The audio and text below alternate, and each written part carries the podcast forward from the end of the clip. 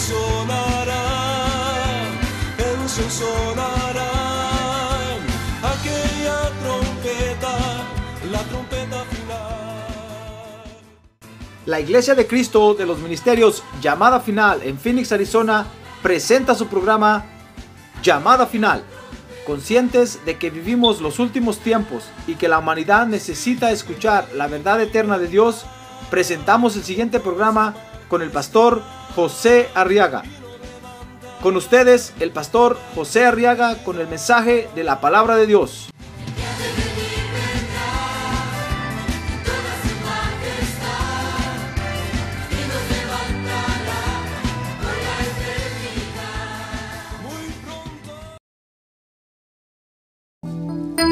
Primera de Reyes capítulo 17.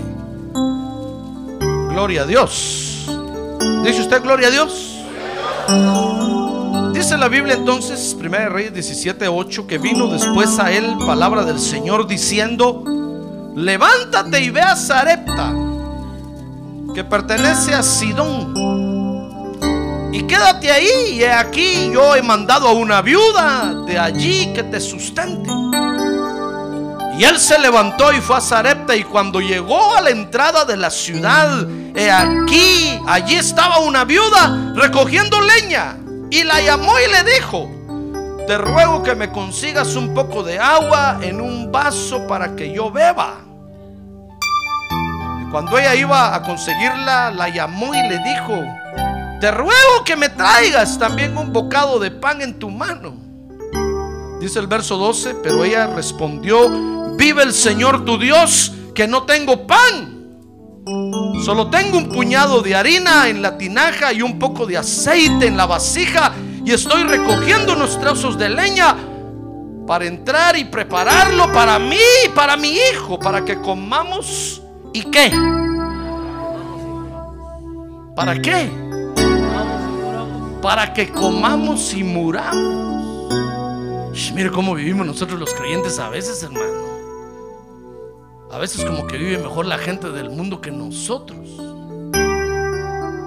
Oiga lo que le dijo, lo que le dijo a Elías esta viuda, para que comamos y muramos. Y entonces Elías le dijo, no temas, ve, haz como has dicho, pero primero hazme una pequeña torta de eso y tráemela. Después harás para ti y para tu hijo. Porque así dice el Señor Dios de Israel no se acabará la harina en la tinaja, ni se agotará el aceite en la vasija, hasta el día en que el Señor mande lluvia sobre la faz de la tierra. Dice el verso 15 que entonces ella fue e hizo conforme a la palabra de Elías. Y ella, él y la casa de ella, ¿qué dice? Comieron por muchos días, hermano. Ah, a ver, oremos por estas peticiones. Fíjese que este encuentro del profeta Elías con esta mujer creyente era una mujer creyente, hermano. No le estoy hablando de, de, alguien que no conocía a Dios o que nunca había escuchado el Evangelio. No, una mujer creyente de Dios. Fíjese que el encuentro de, de este profeta Elías con esta mujer nos enseña cómo vivimos nosotros los creyentes. Es como que Imagínese que de repente usted me hubiera parado en la puerta de su casa, hermano, a las 10 de la mañana el lunes. ¿Cómo cree usted que va a encontrar su casa? Y usted dijera, pastor, ¿viene a desayunar? ¿O encontraría a su esposo con un moretón por aquí? ¿Encontraría a la esposa toda despeinada? ¿O encontraría a su esposo corriendo alrededor de su casa porque usted lo está persiguiendo todavía con un machete? ¡Ah! Aragán, anda a trabajar. Mire, Elías llegó, fíjese, llegó, mire, mire, a la casa de esta viuda. Y sabe, encontró a la viuda, dice 1 Reyes 17, 12, pensando que la escasez la iba a matar. Mire cómo la fue a encontrar. Yo por eso no voy a su casa ni a su trabajo. Porque le digo, Padre Santo, a ver cómo lo voy a encontrar. Peor si, lo, si llego a su trabajo y lo encuentro moviendo el pie así, allá en el rancho grande. Ay, hermano, qué cólera me va a dar. Yo, qué bonito. En la iglesia ni mueve las pestañas y aquí mueve el pie. Hermano, mire, así que si vivimos nosotros los hijos de Dios es increíble. Pero fíjese que a veces vivimos pensando que la escasez nos va a matar. Por eso es que nos venimos para este país. Porque allá en el rancho número 5 de la hacienda del Huacatal, dijimos, no, aquí no hay trabajo, hay sequía. La escasez nos va a matar. Y ¡rum! se vino usted para acá y violó las leyes, hermano. Y no sabe usted que Dios respeta las autoridades. Y ahora está aquí en un tremendo lío con Dios. Y ahora usted viene a la iglesia y levanta las manos y Dios le dice, ajá, sí, pero te brincaste, ¿verdad? Y usted, Señor, perdóname, por favor, es que pensé que la escasez me iba a matar. Mire cómo vivimos, hermano. Ahora dile que tiene un lado, así vive usted, hermano. No se haga, así vive usted. Y vivimos, fíjese, pensando que la escasez nos va a matar porque la situación de la economía mundial nos atormenta. Dejamos que nos atormente la, la situación de la economía mundial. Y porque queremos, y porque, mejor dicho, no queremos depender de la palabra de Dios. Fíjese que el Señor Jesucristo aseguró cuando estuvo aquí en la tierra. Y sabe usted que Él caminó entre los hombres en la tierra, ¿verdad? Se le ensuciaron los pies de polvo, hermano. Se cansaba. Hasta habló del proceso digestivo que nosotros vivimos, hermano. Quiere decir que Él experimentó todo eso. No podemos decir, no, Dios, no, Señor, es que tú porque tenías de todo. No, Él vivió en medio de la economía mundial de su tiempo y lo experimentó todo. Pues el Señor Jesucristo en su ministerio aseguró que se puede depender de Dios. Totalmente. Mire, dice Mateo 4:3, para que vea usted que de veras él lo experimentó y con esa autoridad de su experiencia es que ahora nos habla. Dice Mateo 4:3 que acercándose el tentador un día le dijo, si eres hijo de Dios, oiga cómo el diablo lo tentó. Di que estas piedras se conviertan en pan. ¿Y sabe usted que el Señor tenía 40 días de ayuno ahí y dice que tenía un hambre feroz? Terrible, horrible. Así como la que a veces nos agarra a nosotros, hermano. Y por el hambre empezamos a pelear con todo el mundo. Pues el Señor estaba con un hambre tan terrible y llega el diablo y le dice, muy bien, tienes hambre, ¿verdad? Dile a esas piedras que se conviertan en pan. Y sabe, entonces el Señor dice que le respondió, escrito está. Oiga lo que dijo, no solo de pan vivirá el hombre, no solo de la economía mundial, sino que de toda palabra que sale de la boca de Dios. Ah, gloria a Dios, démosle un buen aplauso al Señor, gloria a Dios. A ver, diga, gloria a Dios. Ya ve que cuando, cuando hubo creyentes que creyeron que la escasez los iba a matar y, huyeron, les fue mal. Como Noemí, por ejemplo, que le metió miedo a su marido y le dijo, vámonos de aquí porque aquí ya no hay pan. Y estaban en Belén, que quiere decir casa del pan. Y el marido le dijo, sí, tiene razón mi mujer. Mire, igual que le pasó igual que a Abraham. Por oír a su mujer le fue mal. No estoy diciendo que no escuche a su mujer, escúchela. Pero tenga cuidado. Mujer, no le digo que no escuche a su marido, escúchelo, pero tenga cuidado. Porque son tal para cual. ¿Se acuerda de Ananías y Zafira? Ah, hermano, en pareja, ¿qué le parece? En pareja se ponen de acuerdo para oponerse a Dios. Pues fíjese que, que Noemí se fue y solo fue a perder a, a, su esposo y a sus hijos, hermano. Y regresó amargada. Mire, qué bueno que Noemí hubiera regresado a la iglesia otra vez con un montón de cosas, mire, con regalos para todos y el más grande regalo para el pastor. No, que los creyentes se van de la iglesia, se van al mundo y regresan y no traen nada, hermano. Si quiera regresar y dijera, mire, pastor, se dio cuenta que no vine a la iglesia seis meses, Es que me fui al mundial. Pero aunque sea un balón de fútbol, le traje, tome. Fíjese que me fui al mundo, pastor, pero cuando estuve allá, ¿sabe? Me gané la lotería, estafé a cinco, le robé a diez y mire lo que traigo. Hagamos un templo grande, yo le diría, gloria a Dios, a ver cuándo se va otra vez. Pero los creyentes se van al mundo, hermano, y ¿sabe qué? Regresan, hermano, más, más trabajo me traen. Regresan todos endemoniados, enchamucados, con problemas amargados, hermano. Así mejor no se vaya. Mire, cuando Abraham un día, dice la Biblia, por la escasez que había en Israel, dijo, me voy a ir a Egipto. Cuando regresó, regresó supermillonario, hermano. Es cierto que casi pierde a la mujer, pero regresó supermillonario. Dice la Biblia que Isaac también le pasó lo mismo, se fue a Egipto porque había muchos, pero iban inteligentemente pensando, voy a ir, pero voy a aprovechar el tiempo allá. Voy a dejar de ir a la iglesia seis meses, pero voy a hacer dinero y voy a prosperar y me voy a multiplicar. Y cuando regresaron a Canaán iban millonarios, hermano. Pero nosotros los creyentes nos vamos de la iglesia y después la policía llama al pastor, mire, usted es el pastor aquí de don fulanito de tal, aquí lo tengo preso. Ay, hermano. Dice que usted puede pagar la fianza. Hermano. Digo yo, este ni diezmaba en la iglesia, ahora quiere que le dé. Que coma chucho.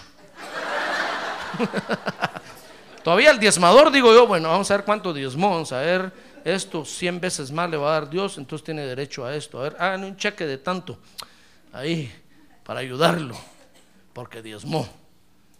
Pero nos vamos al mundo y regresamos sin nada, hermano. Amargados. Mire cómo regresó Noemí. Amargada, hecha pedazos. Y hasta decía, ya no me llamen Noemí. Llámenme Mara Trucha. Mara Salvatrucha, decía. ¿Era del Salvador? sí, usted lee la Biblia que dice que Noemí decía, ya no me llamen Noemí, que quiero decir fructífera.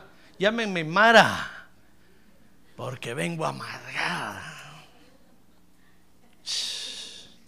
Qué tristeza. Y el Señor Jesucristo puso los pies en la tierra y, con esa autoridad nos dice, miren, yo les aseguro que en la tierra se puede vivir dependiendo de Dios.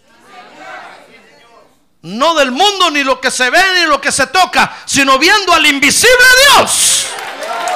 ¡Ah, gloria a Dios! Gloria a Dios.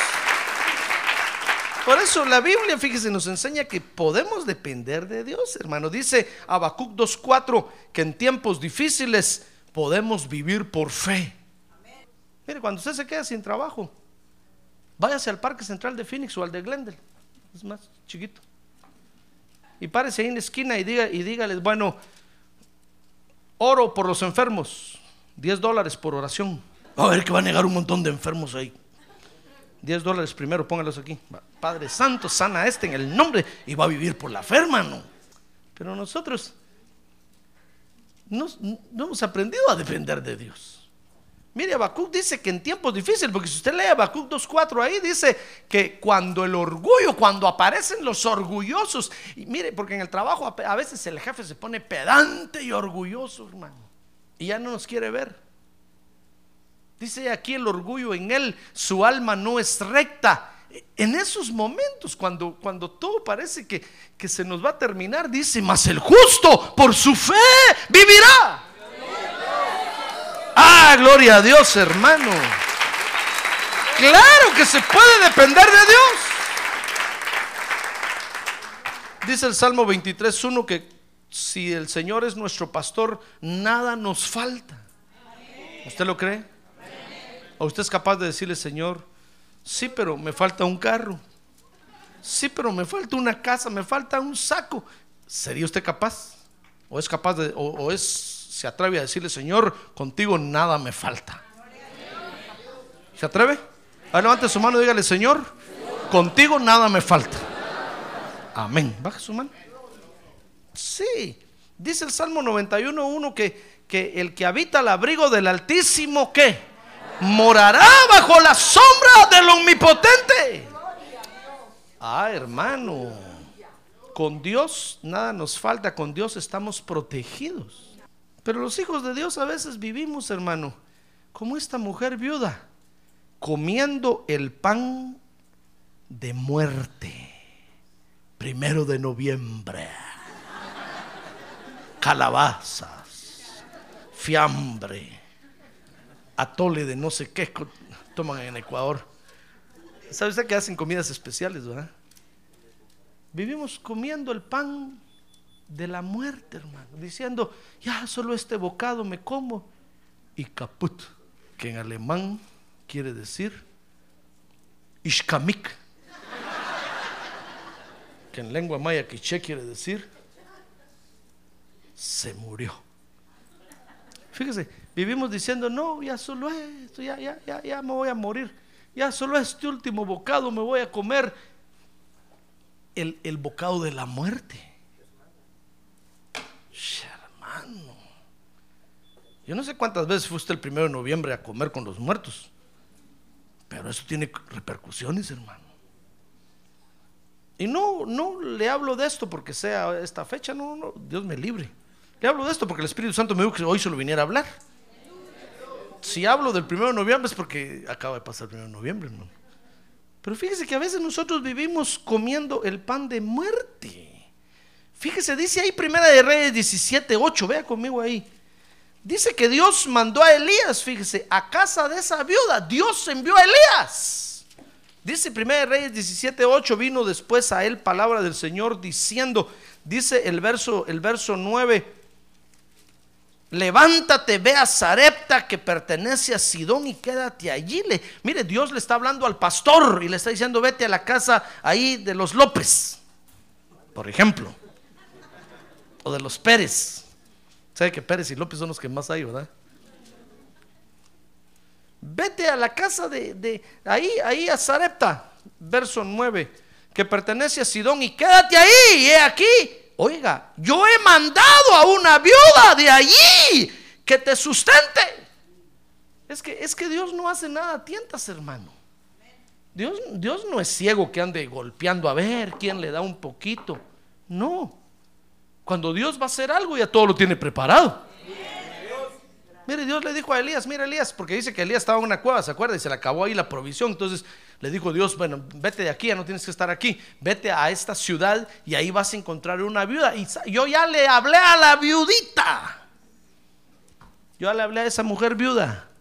Y ella te va a dar alimento. Y cuando yo le hablé, le dijo Dios, porque Elías le había dicho, Señor, sure, are you sure?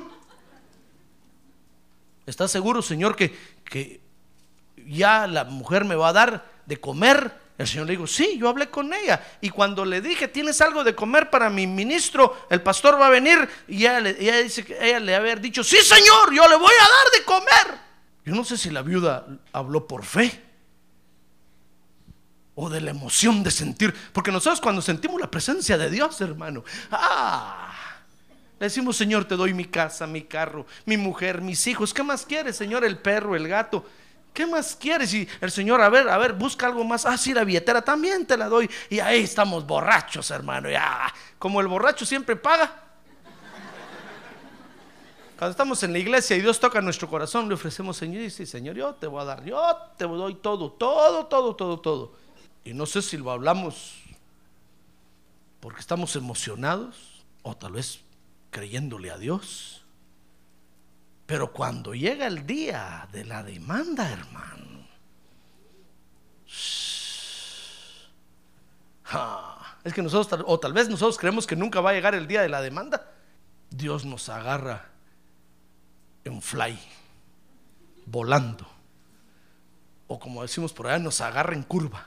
Mira esta viuda, Di- Dios le dijo, mira Elías, yo hablé con la viuda y ahí está tu comida segura. Ándate para allá y ahí te voy a decir quién es. Y te voy a señalar quién es. Di- Dice que Elías, verso, 10 verso 10, ca- Primera Reyes 17, 10. Elías encontró a la mujer, hermano. ¿Qué le parece? ¿No cree usted que es sobrenatural eso? Entre tantas mujeres ahí, Elías del Espíritu le dijo, esa mujer es cabal, le encontró. Mire, dice el verso 10, que él se levantó y se fue a Zarepta y cuando llegó a la entrada de la ciudad, en la entrada y aquí, allí estaba una viuda recogiendo leña. Y la llamó y le dijo, te ruego que me consigas un poco de agua en un vaso para que yo beba. Ay, hermano. Mire, Elías encontró a la mujer y le pidió un vaso de agua. Y sabe, la mujer dijo, este es el hombre que Dios me iba a enviar. Este es el, este es el pastor, él es. Oh, qué fácil, dijo un vaso de agua, me pidió. Hasta le echo, ¿no quiere que le eche un poquito de azúcar? Eh, Dame un vaso de agua, con mucho gusto, pastor. Le digo, dos le voy a dar. Porque nosotros para, para, para dar lo fácil somos buenos, hermano. Nosotros damos lo que no tenemos. Ah, pero lo que tenemos, mangos. no damos nada, hermano. Ja. Si yo le, si, mire, si yo le digo a usted aquí, hermano, a ver, de un dólar para la obra, yo le aseguro que usted, un dólar, con mucho gusto, dos le doy. Pero yo le digo, de cuatro mil dólares para la obra. Se queda pensando, ¿y de dónde tela si no hay arañas? ¿De dónde los voy a sacar? Ese pastor no se da cuenta que soy pobrecito. Es que vivimos comiendo el pan de muerte, hermano. Mire cómo vivimos nosotros los creyentes. Es increíble, hermano. Oh, ¿qué tal si le pido 20 mil dólares? ¿Qué tal si le pido su casa? Ah, usted me mata. Me demanda. ¿Acaso no he oído yo cómo hablan de los otros pastores? Ah, pero cuando le dije, ¿verdad que quiere un templo? Amén, sí, pastor, queremos un templo. Y ahora que lo tenemos, ese es un ejemplo. No, no sé nada de nadie, hermano. No se ponga triste. Ahora que tiene un lado, póngase alegre, hermano. Póngase alegre. Póngase alegre. Es un ejemplo solo para que usted vea cómo vivimos nosotros los creyentes, hermano. Mire, cuando Elías le pidió un vaso de agua a la viuda, la viuda dijo, oh, Dios me dijo que le diera de comer. Un vaso de agua me pidió. Ah, porque es que Elías estaba, Elías estaba, la estaba probando, hermano. Ah, dijo Elías, no va a hacer que me salga una viuda alegre aquí. y me lleva al río. Dijo Elías, no, mejor primero la voy a probar. A ver, señora, ¿me puede dar un vaso de agua? Con mucho gusto, dijo. Dijo la viuda, este es el pastor, este es el ministro de Dios.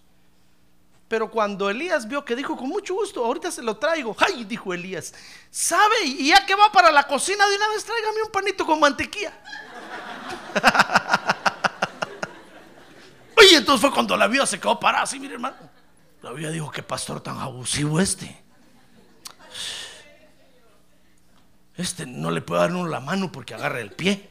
Sí, es que así vivimos nosotros. Yo me recuerdo que una vez un hermano, estábamos con mi esposa en un lugar y hospedamos a un ministro que llegó a nuestra iglesia a predicar y llegó un hermano, hermano, y me dijo, "Pa- mire hermano, no vuelva a hacer eso. ¿Vuelva a hacer de qué? De hospedar, me dijo. Porque después le van a meter a usted aquí a toda la gente va a ver, me dijo. Yo me quedé asustado, hermano. Me dejó temblando. Yo, qué, qué- qué hermano tan, tan malo este hombre. Si acaso no dice la Biblia que seamos hospedadores. Pero nosotros, es que nosotros vivimos comiendo el pan de muerte todos los días, hermano. Por eso Dios no nos puede pedir un poquito más, ja, porque nos vamos de la iglesia. Decimos, no, no, no, esa iglesia se volvió puro dinero. Fíjese que un día un pastor le dijo a la iglesia, a ver hermanos, ¿cuántos pobres hay aquí? Entonces levantaron la mano. A ver, vénganse para acá, vénganse para acá. Párense aquí, dijeron, hoy, hoy nos van a dar. Y, a los que, y hasta los que no parecían pobres pasaron, hermano. ¿Tiene usted necesidad económica? Así como no. A ver, párense aquí. Muy bien, miren, hermanos, todos estos son la vergüenza del evangelio. Váyanse de mi iglesia, no los quiero aquí. Hijos del diablo, les dijo y lo sacó. Hermano. Es que pensamos que el pastor nos iba a dar dinero y nos dijo hijos del diablo. ¿Qué esperan? Vergüenza del evangelio. Si Dios es el dueño del oro y la plata. ¡Ah, gloria a Dios! Hermano. ¡Ja! Qué bueno se puso eso, ¿verdad? Va a decir, no, yo no soy pobre, pastor. No, no, no, yo soy. En todo me ha enriquecido Dios, como dice la Biblia. No tenga pena, yo no voy a hacer eso. Bueno, tal vez algún día. Ay, al otro día llegó la prensa a buscar al pastor, hermano. y lo enfocaron y le dijeron, ¿es cierto que usted ha actuado en fulanito y porque son pobres? Sí le dijo, yo fui. ¿Acaso no Jesús fue pobre? ¿Quién dice eso? ¿Dónde dice la Biblia? Jesús vivía prosperado, hermano. No dice la Biblia que no tenía dónde recostar su cabeza, pero es que los samaritanos no lo querían dejar entrar. Pero Jesús vivía bien. Dice que su manto, el manto con el que se cubría era de una sola pieza. Por eso los, soldados romanos se lo sortearon ahí, hermano. No lo cortaron. Dijeron, no, no lo cortemos. Qué desperdicios de una sola pieza. Qué platal vale esta, esta cuestión. Imagínense que anduvo en un burrito cero mías. Como dicen los hermanos. No andaba en un burro todo viejo. No, mandó a traer un burrito cero mías y se lo, montó. Llegó la prensa y le dijeron, mire, es cierto que usted sí dijo, porque el Evangelio no es para los pobres. Hermano, ¿es usted pobre?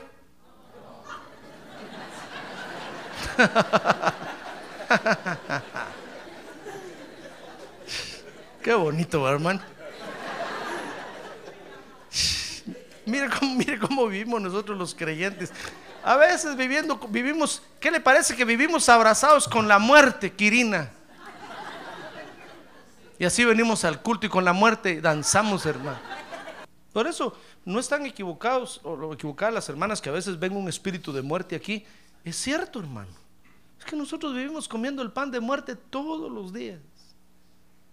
Vivimos pensando que la escasez nos va a matar, pensando que, que no tenemos nada para darle a Dios. Hermano, mire, Dios envió a su ministro con una viuda. ¿Por qué no le envió con una que tenía esposo, buena familia, prosperados?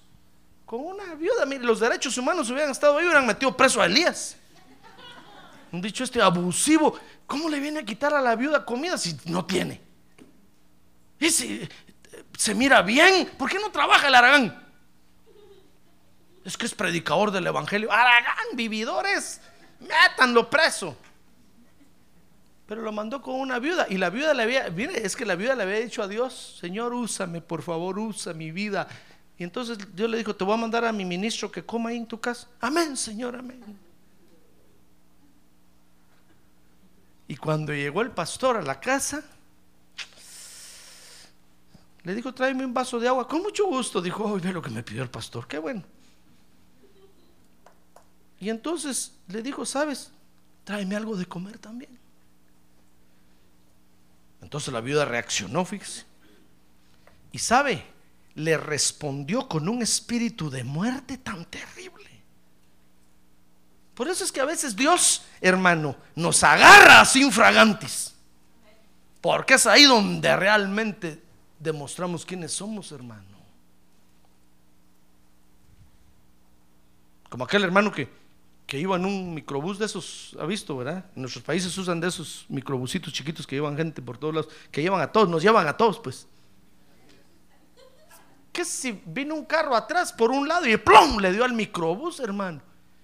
Y cuando, y cuando dice que él solo sintió el golpe y miró para un lado y vio que un hombre se bajó del otro carro, casi con la llave de, de- de- esa de chuchos de, de los carros, con las que se quita la llanta. ¿Cómo le llaman ustedes a esa llave? A ver, dígale que tiene un lado, despierta, hermano. Usted, alarán. Shh. Qué emocionante está si usted se durmió.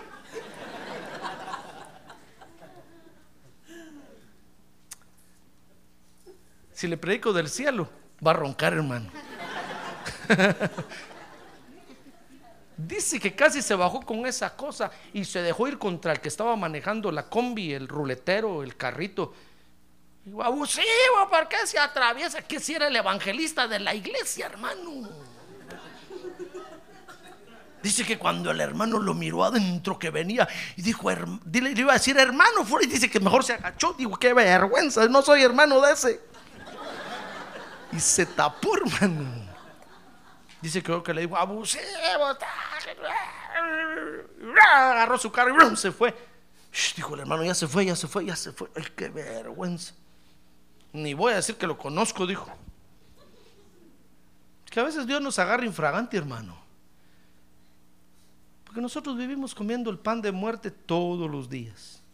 todos los días. Y esta viuda ya sabía que iba a llegar Elías.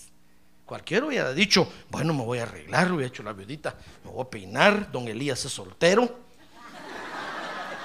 voy a arreglar bien la mesa. De repente se casa conmigo, hubiera dicho la viudita, hermano. ¿Pero qué le parece que llegó, llegó, llegó Elías y la agarró infragante? Digo, dame de comer. Y le respondió con un espíritu de muerte. Dice Primera de Reyes 17, 12. Mire conmigo. Dice, pero ella respondió, mire cómo le respondió, vive el Señor tu Dios. Mire, no le dijo, vive el Señor mi Dios. O vive el Rey de mi corazón. No, le dijo, le dijo, mire, ¿cómo estaría esa viuda de amargar? Que le dijo, vive el Señor tu Dios. Dice el verso 12, que no tengo pan.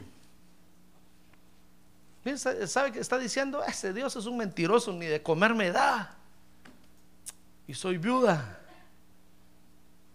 Y, el Señor ya le había dicho, hermano. ¿Qué tal si no le dice primero?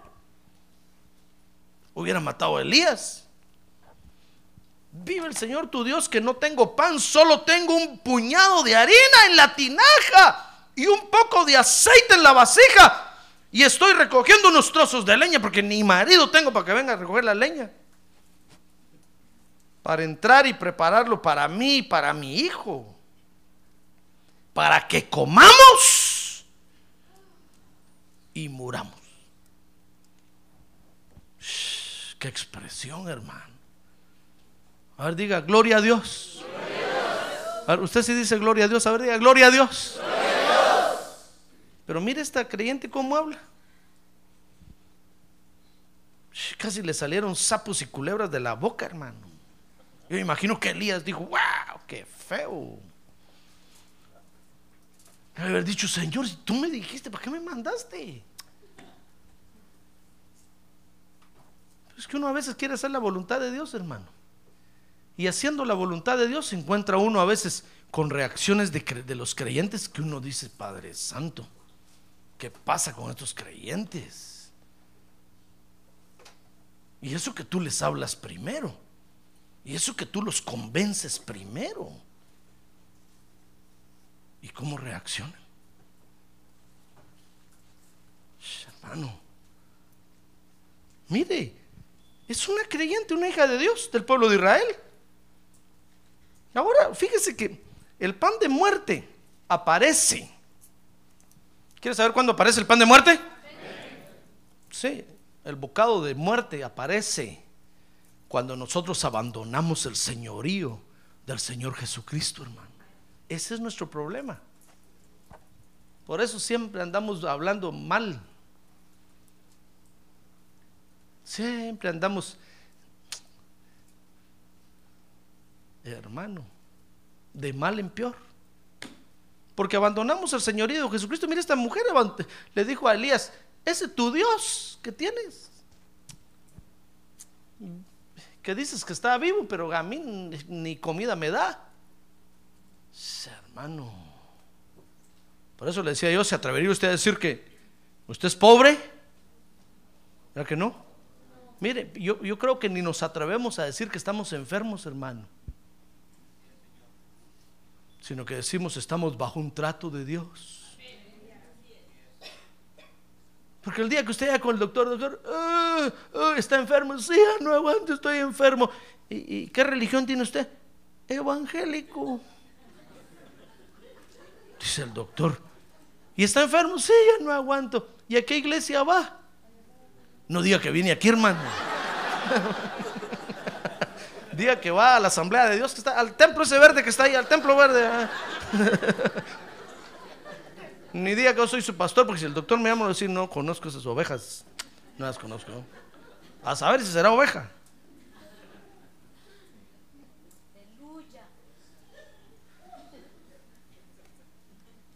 ¿Qué diría Elías cuando oyó a la viuda, hermano? Elías haber dicho, Jesús, María José dijo, del susto. Dios me libre, dijo Elías, Señor, ¿con qué viuda me mandaste? La viuda había aba- abandonado el señorío del Señor Jesucristo. Cuando nosotros abandonamos el señorío de Jesucristo, entonces es cuando nos salimos de los límites de su bendición, hermano. Porque Dios, ¿sabe usted que Dios lo quiere bendecir a usted, verdad? Pero si usted se sale de los límites, ya no puede Dios bendecirlo. Tiene usted que regresar y meterse otra vez al redil. Y entonces eh, Dios extiende su mano sobre usted y lo bendice. Pero si nosotros voluntariamente nos salimos, Dios dice, no, ya no puedo hacer nada. Te volviste a pasar la frontera. regrésate, regrésate. Allá estás ilegal. Vente, este es tu lugar, esta es tu tierra, este es tu país, la patria celestial. Ah, gloria a Dios, es nuestra ciudad. Hermano, el reino de Dios es nuestro reino. No se vaya para el otro lado. Aquí en el reino de Dios hay abundancia de pan y de comida. Aquí en el reino de Dios está la casa del pan. Aquí en el reino de Dios está la bendición de Dios. Aquí en el reino de Dios está, ah, gloria a Dios, la presencia de Dios. Si usted no tiene que comer, no diga que es pobre, ayune.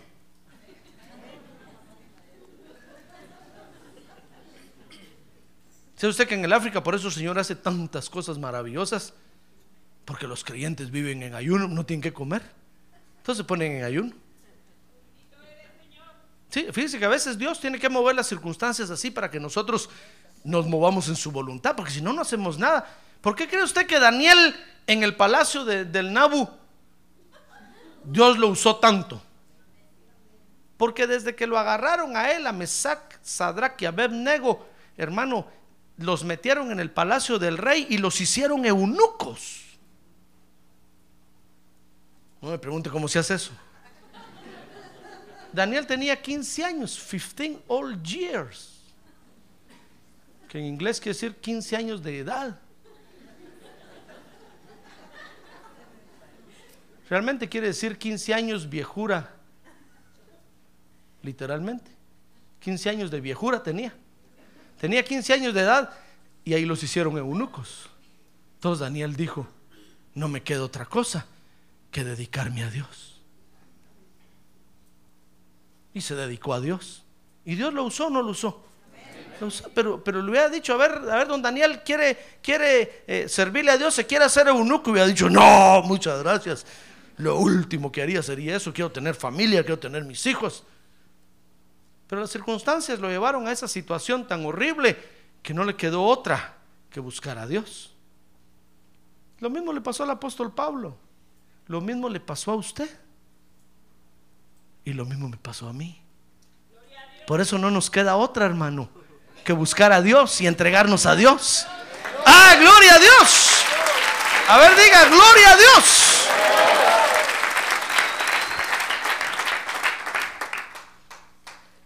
Pero por eso, por eso, por eso viene, comemos el pan de muerte, porque nos salimos del señorío de Cristo, hermano. Entonces Dios no nos bendice con multiplicación. Dios no nos bendice, hermano, haciendo que lo que comamos nos sustente, que vivamos en paz, con alegría. Porque dice la Biblia que la verdadera prosperidad es consiste en estar contentos con lo que tenemos. Esa es la verdadera prosperidad. Pero no vivimos prosperados porque nos salimos del señorío de Jesucristo. Mira esta mujer ahí claramente le dijo, mira Elías, o usted es el pastor, va, pues esa es su iglesia que tiene. Ese es su Dios, que dice que está vivo. Yo me estoy muriendo. Ah, bueno, dijo Elías, "Shh, qué bonita. Tanto ir a la iglesia. ¿Eso va a aprender a la iglesia? A ver, pregúntale al que tiene ¿Eso va a aprender a la iglesia?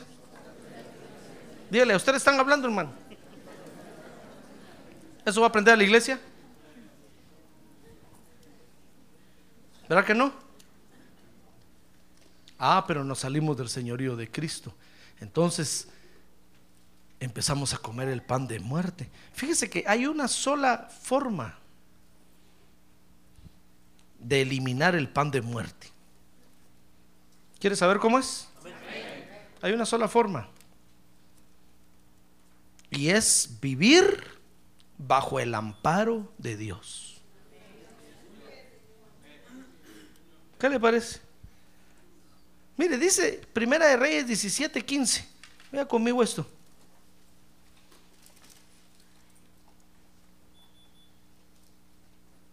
Entonces ella dice, oiga, fíjese que está, estaba comiendo pan de muerte, pero cuando oyó las palabras del pastor, las creyó. Y eso fue suficiente para, para dejar de comer pan de muerte. Mire, dice que entonces ella fue e hizo conforme a quién. Conforme a la palabra del pastor. Porque hay cosas que en la Biblia usted no las va a encontrar, hermano. Entonces tiene que venir con el pastor para que el pastor le dé un consejo. Y, de usted va a depender si quiere seguir comiendo pan de muerte o quiere liberarse del pan de muerte. Mire, Elías le dijo, mira, mira, eh, hazme un panito con mantequilla. Tú estale un poquito. No, le dijo, sí, a puras penas tengo un poquito. Y entonces Elías le dijo, sabes, es que si estoy aquí es porque Dios me mandó y me dijo que ya te había hablado antes hazme a mí primero y el aceite no va a escasear, ni la arena se va a acabar. Porque así me dijo Dios. Ah, hermano.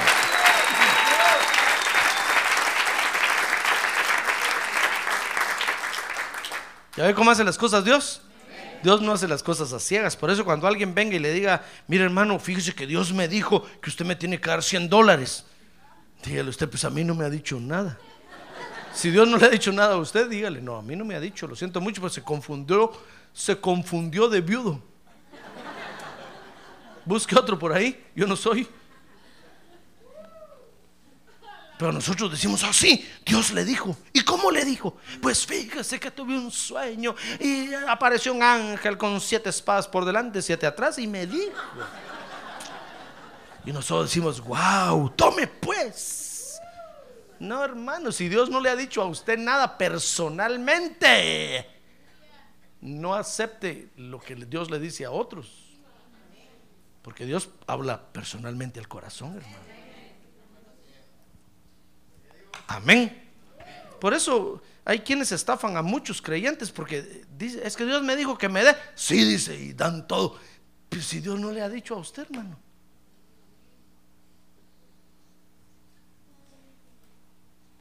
Mire qué triste. Vivimos comiendo el pan de muerte porque no obedecemos a la palabra de Dios. Cuando, cuando Elías le dijo a la mujer, hazme a mí primero, la mujer dice el verso 15, se fue y le creyó a las palabras de Elías y ella, él y la casa de ellas, de ella comieron. engordaron, se fortalecieron se vitaminaron por muchos días. Es que Elías fue el que le dijo qué hacer y ella obedeció. ¿Se da cuenta? Hermano, por eso debemos de mantenernos bajo el, bajo el amparo de Dios. Tenemos que aprender a vivir en el reino de Dios, hermano. En el reino de Dios Dios tiene autoridades. Si nos salimos de ahí, nos va a llevar el río. Y entonces nos vamos a hacer la vergüenza del Evangelio, hermano. Por eso fue que cuando Judas les dijo, qué desperdicio, ¿cómo le echan ese perfume encima a Jesús? Ni se bañó hoy. Mejor lo hubieran vendido y lo hubieran dado a los pobres. Mira, el Señor le dijo, mira Judas, shut up.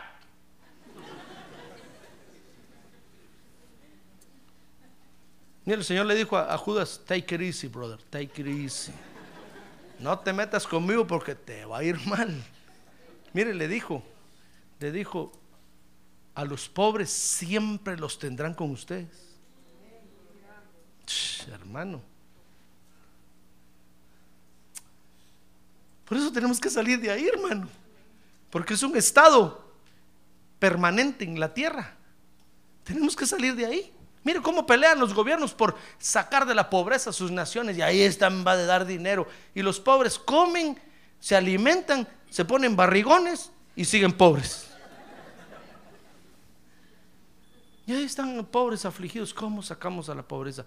¿Cómo sacamos de la pobreza a la gente? Mire, ahí anda la ONU tirando montones de millones de dólares en alimentos al África y los africanos siguen panzones y flacos, muriéndose de inanición. ¿Cuándo van a salir de ahí, hermano? Cuando dejen la brujería y la hechicería en la que viven. Pero eso nadie se los dice. Ah, ahí están con sus gurús y toda la cosa, echando humo por todos lados. ¿Por qué no decir, dejen eso, busquen al Dios de Israel y entonces Él los va a librar, los va a sacar de la miseria? ¡Ah, gloria a Dios, hermano!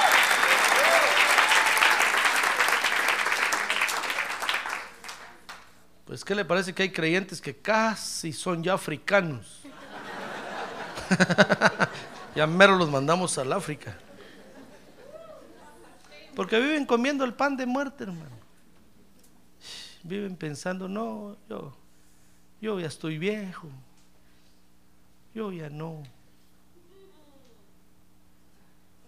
Por eso es que a veces, fíjese, es bueno ir, ir uno a buscar, por ejemplo, a un vendedor de casas, porque el vendedor de casas le dice, ¿usted quiere comprar una casa? Yo se la vendo, pero es que ya tengo 60 años, no importa, y el préstamo es para 30, hermano.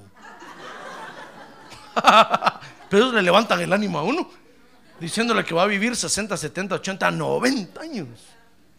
Y tal vez ya la entrante se muere. Ah, pero uno, sí, cómo no, pues yo la compro y uno se embalantona. 30 años más, hermano, y si ya tiene 70, va a llegar a 100.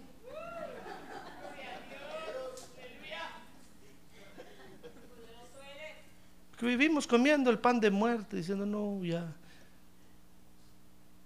El próximo primero de noviembre, mi tumba van a venir a adornar. Ay, hermano. Aquí sobre mi tumba vuelan un barrilete, un papalote, un, un esos.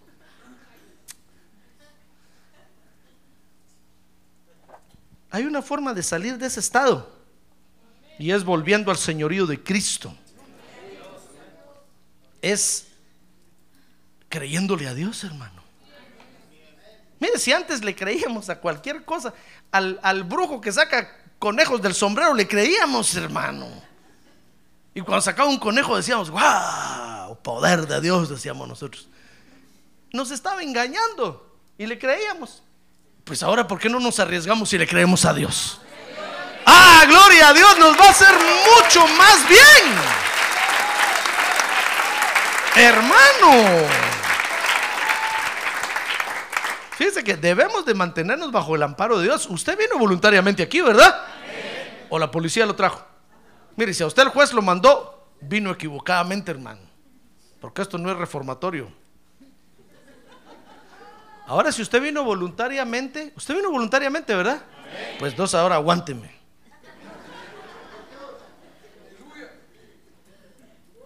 Usted y yo venimos voluntariamente a la iglesia porque amamos a Dios, ¿verdad que amamos a Dios? Y queremos estar con Él, ¿verdad? Bueno, entonces vivamos bajo el amparo de Él, hermano. Si nos salimos, vamos a empezar a comer pan de muerte. Y, y los que nos conocen van a decir que este pobre se arruinó. En lugar de bendecir, maldice. En lugar de, de hablar palabras de vida eterna, habla palabras de muerte eterna. Debemos de mantenernos bajo el amparo de Dios, porque fíjese hermano que, que la muerte que hemos ministrado por muchos años tiene repercusiones en nuestra vida, hermano. Mi- Miren lo que le pasó a esta mujer. Dice Primera de Reyes capítulo 17, verso 7. Y con esto voy a terminar. Dice que sucedió 17, 17. Sucedió que después de estas cosas, mire, cuando habían comido, ya estaban contentos. Elías ahí predicaba todos los días, hermano. Ahí hacían los cultos en la casa de la viuda. Dice que sucedió que un día se enfermó el hijo de la mujer dueña de la casa y su enfermedad fue tan grave que no quedó aliento en él. ¿Sabe qué pasó? Se murió. Ah, es que la muerte que hemos ministrado por tantos años no nos va a dejar fácilmente, hermano. Hágame el favor. Los derechos que usted le ha dado de su vida por tanto tiempo no se los va a devolver tan fácilmente. La muerte va a decir, pues aunque sea tu hijo me llevo. Si tú le estás creyendo a Dios, pues a tu hijo me voy a llevar y ¡brum! agarra a su hijo del pelo que no tiene. ¿Qué se piensa que por eso no se lo ha llevado? Porque no lo puede agarrar. Pero agarra a su hijo, hermano, y, mire, agarró al hijo de la viuda. Mire qué tormento. Por eso el diablo a veces agarra a nuestros hijos y nosotros decimos, Dios, ¿qué pasa? Pero es que son los derechos que usted entregó, hermano. Tanto vivir comiendo el pan de muerte todo el día, todos los días. Y el día que usted dijo, bueno, muerte, fuera de aquí en el nombre de Jesús. Hoy le voy a creer a Dios, voy a ministrar vida. Hermano, ese día la muerte dijo, ja, no.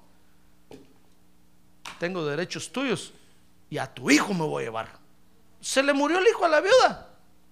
Y sabe, la viuda se enojó con el pastor, hermano. Es que se parece a nosotros, ya ve. Ahorita que tiene un lado se parece a usted, hermano. Despierte, dígale, despierte. Ya encontraron una su fotografía ahí, dígale. y ella le dijo a Elías, ¿qué tengo que ver contigo? Oh varón de Dios.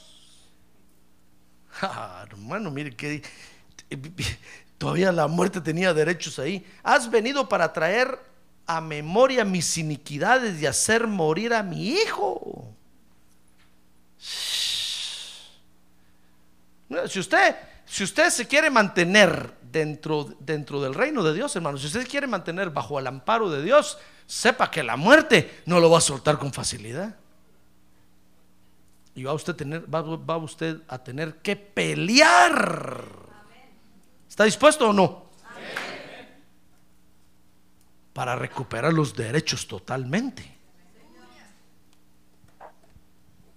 ¿Sabe qué hizo Elías? Elías le dijo, le dijo, le dijo a la viuda, no te preocupes. Era de esperar eso. ¿Cómo va a ser eso? Mi hijo se murió. ¿Y sabe qué hizo el pastor? Le ministró espíritu de vida al hijo. Ah, gloria a Dios, hermano.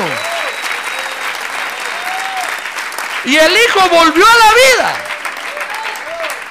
Totalmente el Hijo volvió a la vida, porque fíjese hermano que si estamos nosotros aquí inhalando el espíritu de vida de Dios, a ver, ah, respire profundo así. Ese olor que sientes el espíritu de vida de Dios, no haga caras. No así, pastor, ¿cómo usted me pone a respirar? Aquí está el espíritu de Dios y es el olor de vida de Dios, hermano. A ver, respire otra vez. Llénese los pulmones del Espíritu de vida de Dios. Si nosotros estamos aquí inhalando el Espíritu de vida de Dios, oyendo las palabras de vida eterna de Dios, vamos a empezar a ministrar vida, hermano. Vida va a empezar a salir de nosotros.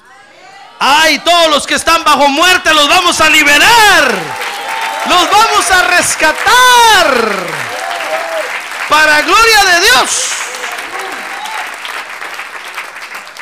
Por eso ya no viva así, ya no viva así, por favor, ya no viva así. Please.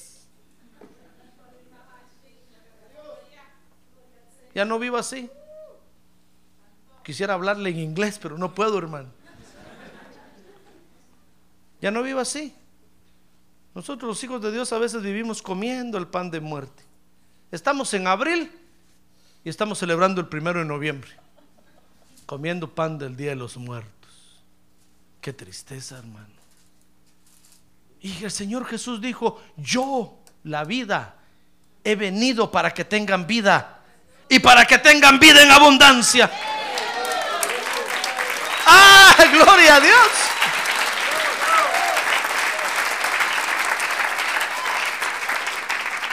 Y andamos nosotros vestidos de esqueletos. Y el Señor nos dice, bueno, ¿de qué lado estás? ¿De qué lado de este lado? Señor, quiero estar contigo. Los huesos, trac, trac, trac, trac, trac. Uy, dice Dios, es la muerte. No, si usted está con Dios, permanezca bajo el dominio de Dios, hermano. No se salga del señorío de Cristo, crea a Dios. Y va a ver que el pan de muerte se va a acabar. Y usted va a empezar a ministrar vida, vida, vida, vida, vida. Gloria a Dios. Llegó el tiempo de ministrar vida. A ver, póngase de pie y démosle un aplauso al Señor. Gloria a Dios. Démosle un aplauso al Señor. Vida, vida. Démosle un aplauso al Señor. Dígale, Señor, tú eres el Rey. Tú eres quien me da vida.